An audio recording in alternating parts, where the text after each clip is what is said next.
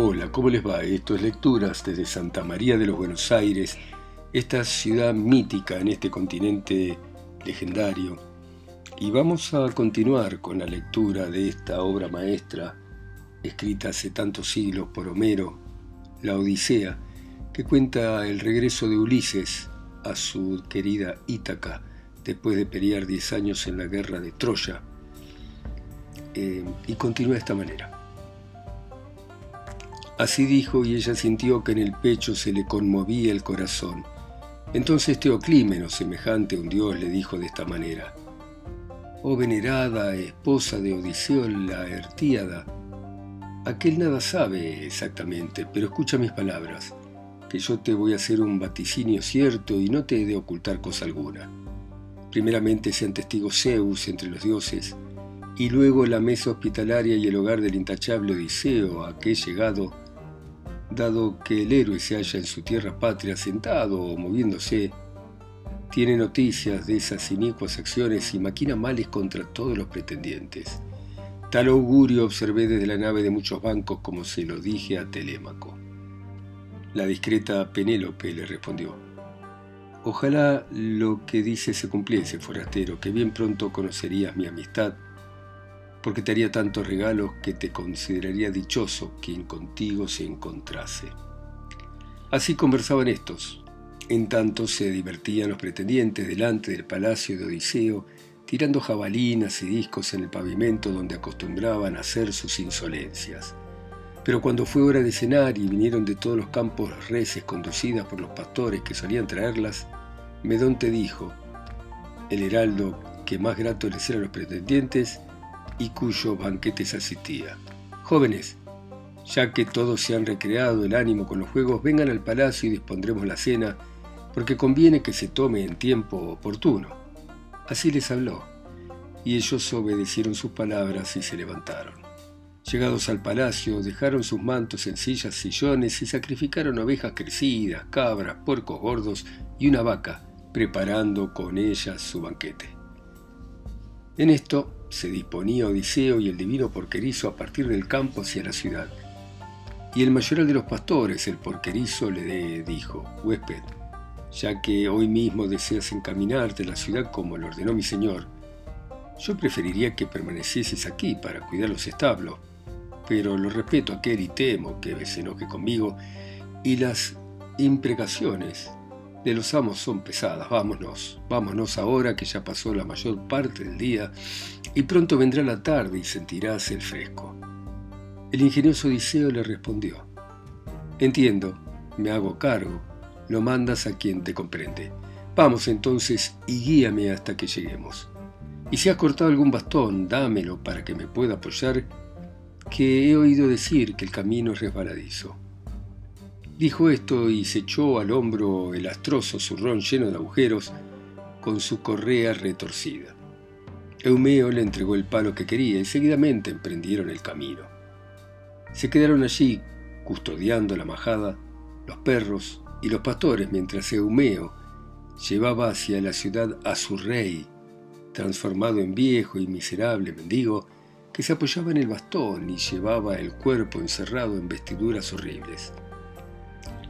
Pero cuando recorriendo el camino áspero se hallaron a poca distancia de la ciudad y llegaron a la fuente labrada de claras ninfas de la cual tomaban el agua los ciudadanos, había sido obra de Ítaco, Nérito y Políctor y rodeábala por todos lados un bosque de álamos que se nutren en la humedad, esta fuente vertía el agua sumamente fresca desde lo alto de la roca y en su parte superior se había construido un altar a las ninfas donde todos los caminantes sacrificaban entonces allí se encontró con ellos el hijo de Dolio, Melantio, que llevaba las mejores cabras de sus rebaños para la cena de los pretendientes y le seguían dos pastores.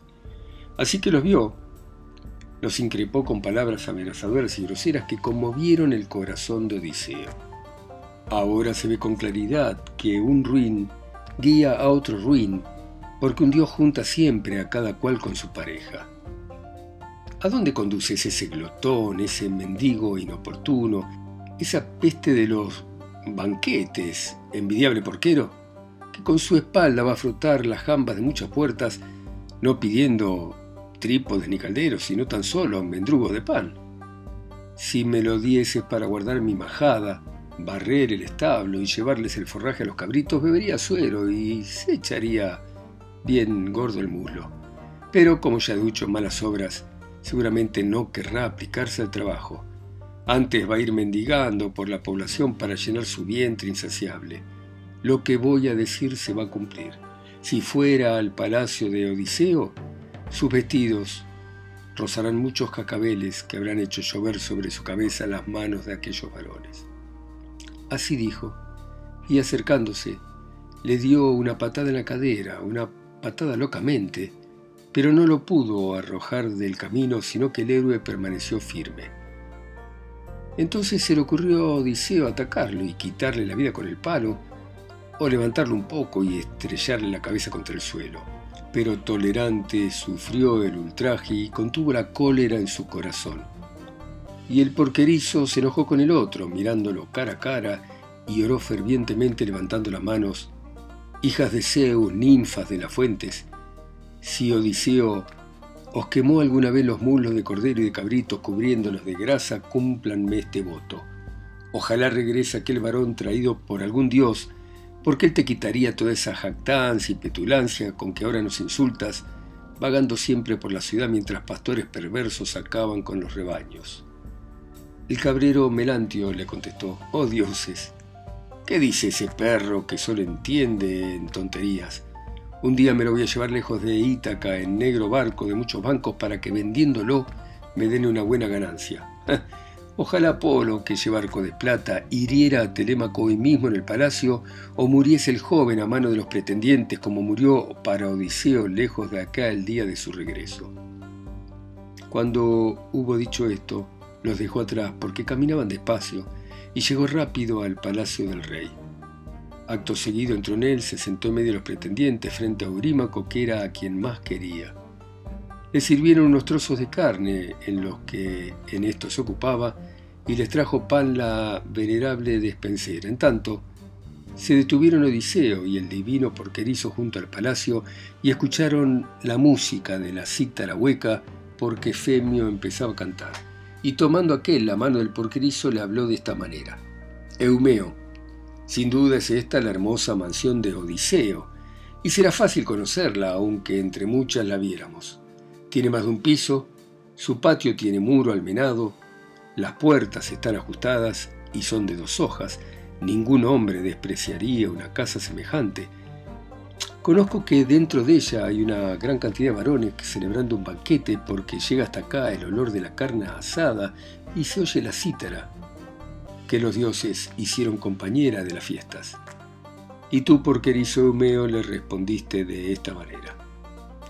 Fácilmente lo habrás conocido, que tampoco te falta discreción para las demás cosas, ¿eh? Deliberemos sobre lo que podemos hacer. O entra tú primero al cómodo palacio y mézclate con los pretendientes, y yo me detendré un poco, o si lo prefieres, quédate acá y yo iré adelante, pero no tardes mucho, no sea que alguien al verte fuera te tire algo te dé un golpe. Yo te invito a que pienses estas cosas. Y el divino y paciente Odiseo le contestó, me hago cargo, lo entiendo y entiendo que lo mandas a quien te comprende. Adelántate tú y yo me quedaré, que ya he probado lo que son golpes y heridas y mi ánimo he sufrido por lo mucho que padecí así en el mar como en la guerra. Venga entonces, ese mal atrás de los otros. No se pueden disimular las instancias del ávido y funesto vientre que tantos prejuicios les da a los hombres y por el cual se arman las naves de muchos bancos que surcan el mar estéril y van a causar daño a los enemigos. Así conversaban estos, y un perro que estaba echado alzó la cabeza y las orejas. Era Argos, el perro de Odiseo, a quien éste había criado, aunque luego no se aprovechó del mismo porque tuvo que partir a la sagrada Troya. Anteriormente lo llevaban los jóvenes a correr cabras montesas, liebres, ciervos, pero entonces, en la ausencia de su dueño, yacía abandonado sobre los muslos y los bueyes que vertían junto a la puerta a fin de que los siervos de Odiseo lo tomasen para estercolar los campos dilatados. Allí estaba tendido Argos, todo lleno de garrapatas.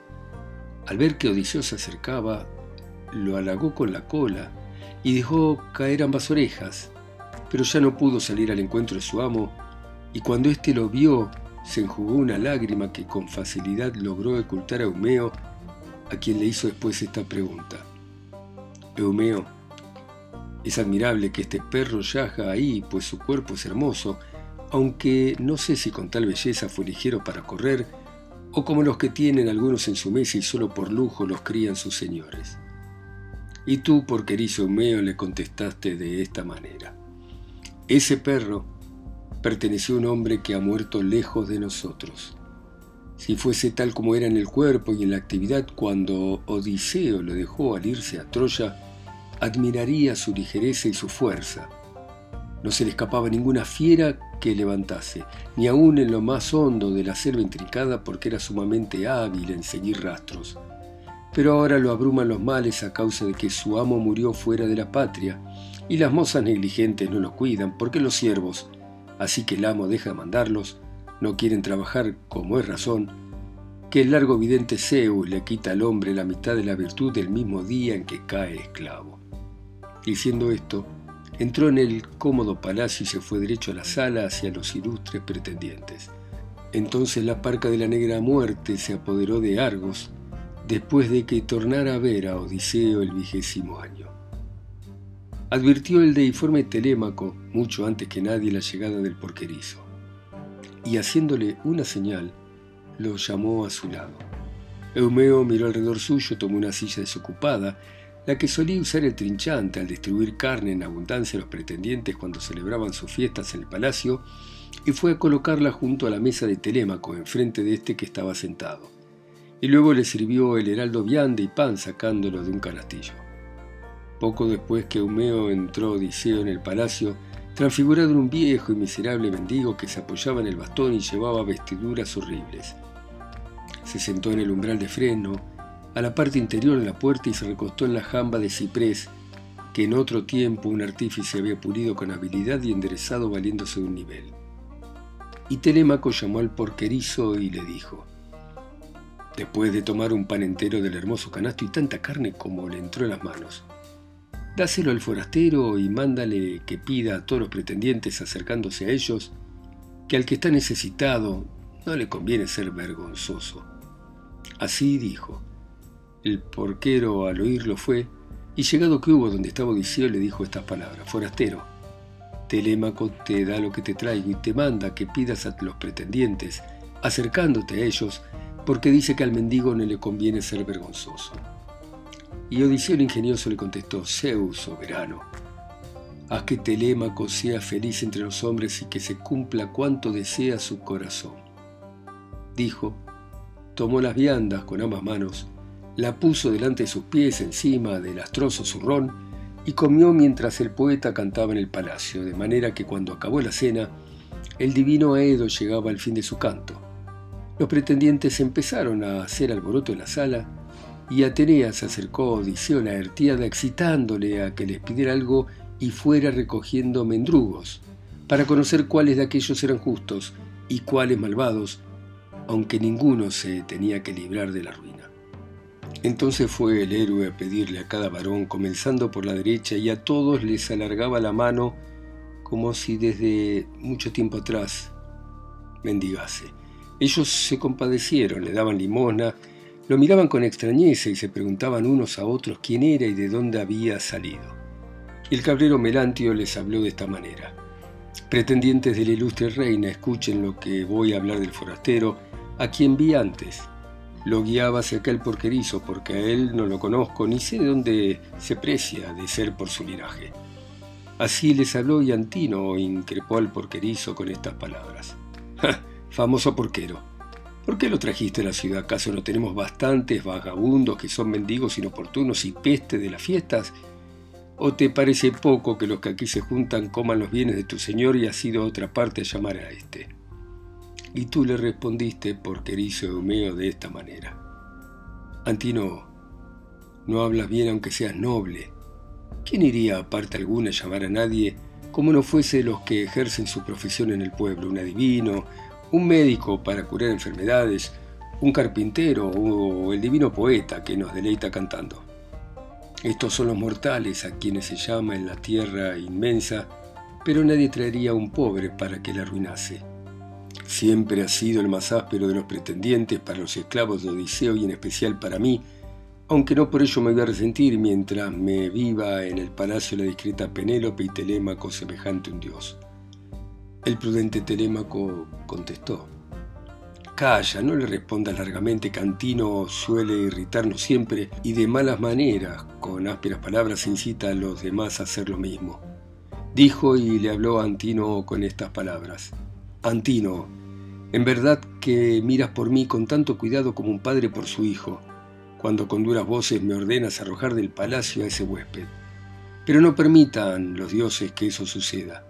Toma y dale algo que no te lo prohíbo, antes bien te invito a hacerlo y no temas que lo lleven a mal mi madre ni ninguno de los esclavos que viven en la casa de Odiseo, mas no hay en tu pecho tal propósito que prefieres comértelo tú a darlo a otro. Antino le respondió diciendo, Telemaco Altiloco, incapaz de moderar lo que dices, ¿qué has dicho? Si todos los pretendientes le dieran tanto como yo, se estaría tres meses en su casa lejos de nosotros. Así habló, y le mostró, tomándolo por debajo de la mesa, el escabel en que apoyaba sus plantas cuando asistía a los banquetes. Pero todos los demás le dieron algo, de modo que el zurrón del mendigo se llenó de pan y de carne, y ya Odiseo iba a regresar al umbral para comer lo que le habían regalado los aqueos, pero se detuvo cerca de Antino y le dijo estas palabras. Dame algo, amigo, que no me pareces el peor de los aqueos, sino por el contrario el mejor ya que te pareces a un rey. Por eso te corresponde a ti más aún que a los otros darme alimento, y yo voy a divulgar tu fama por la tierra. En otra época también yo fui dichoso entre los hombres, viví en una rica morada y di muchas veces limosna al vagabundo, cualquiera que fuese, y cualquiera que se hallara en la necesidad en que se hallase. Entonces tenía esclavos innumerables y otras muchas cosas con las cuales los hombres viven en regalo y gozan de fama de opulentos. Pero Zeus me arruinó, porque así lo quiso, incitándome a ir al Egipto con piratas errabundos, un viaje largo en el cual había de hallar mi perdición. Así que detuve en el río Egipto los corvos barcos, después de mandar a los fieles compañeros que se quedaran a custodiar las embarcaciones, envié espías a parajes oportunos para explorar la tierra. Pero los míos, vencidos por la insolencia, por seguir su propio impulso, empezaron a destruir los campos hermosos de los egipcios y se llevaban las mujeres y los niños y mataban y asesinaban a todo el mundo. No tardó el clamoreo en llegar a la ciudad. Sus habitantes, habiendo oído los gritos, vinieron al amanecer. El campo se llenó de infantería, de caballos, de reluciente bronce. Zeus, el dios del rayo, mandó a mis compañeros la fuga perniciosa y ya desde entonces nadie se atrevió a resistir porque los males nos cercaron por todas partes. Allí nos mataron con el agudo bronce muchos hombres y a otros se los llevaron vivos para obligarlos a trabajar en provecho de los ciudadanos.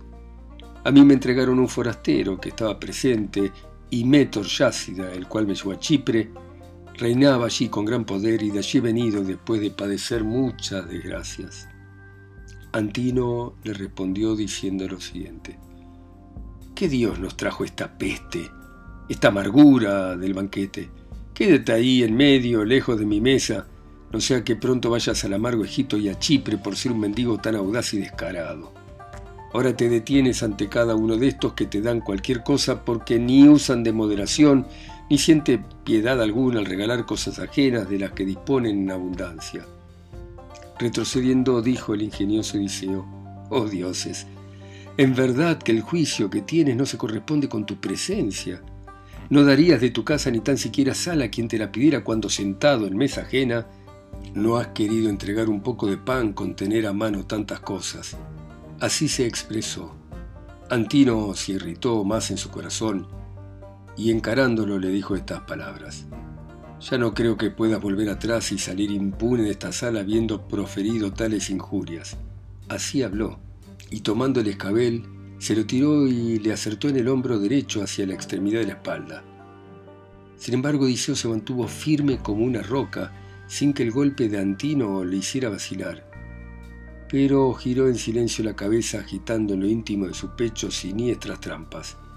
Enseguida retrocedió al umbral, se sentó, puso en tierra el zurrón que llevaba repleto y le dijo a los pretendientes, Escúchenme, pretendientes de la ilustre reina, para que les cuente lo que en el pecho el ánimo me ordena decirles.